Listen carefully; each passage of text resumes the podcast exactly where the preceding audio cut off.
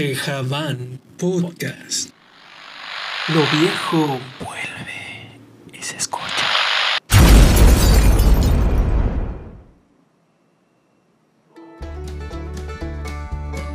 ¿Te gustaría conocer más acerca de la música regional mexicana? Entonces bienvenido a Puño y Letra, la historia de las canciones y los autores.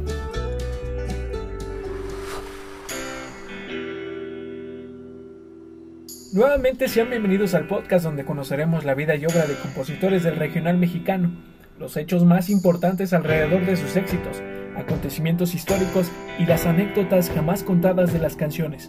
Los esperamos todos los lunes con historias completamente motivadas.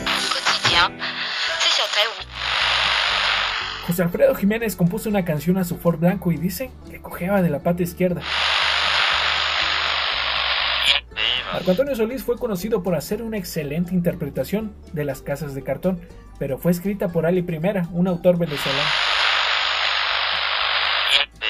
Catarino Leos, el gran compositor de boleros de música norteña. Elías Medina, el cantautor de La Sonrisa de Lado que se dio a conocer por Quiera Dios.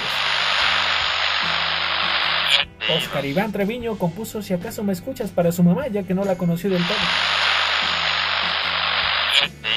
Horacio Palencia, el proveedor de éxitos para la música banda. Mi nombre es Marco y juntos veremos la pluma en el tintero en puño y letra. Los esperamos el próximo lunes en el primer episodio de esta nueva aventura. Suscríbete al canal Tejabán Podcast, dale like a los videos y no olvides activar las notificaciones. Muchas gracias Tejabancitos y Tejabancitas, nos escuchamos la próxima. Chido cámara, bye.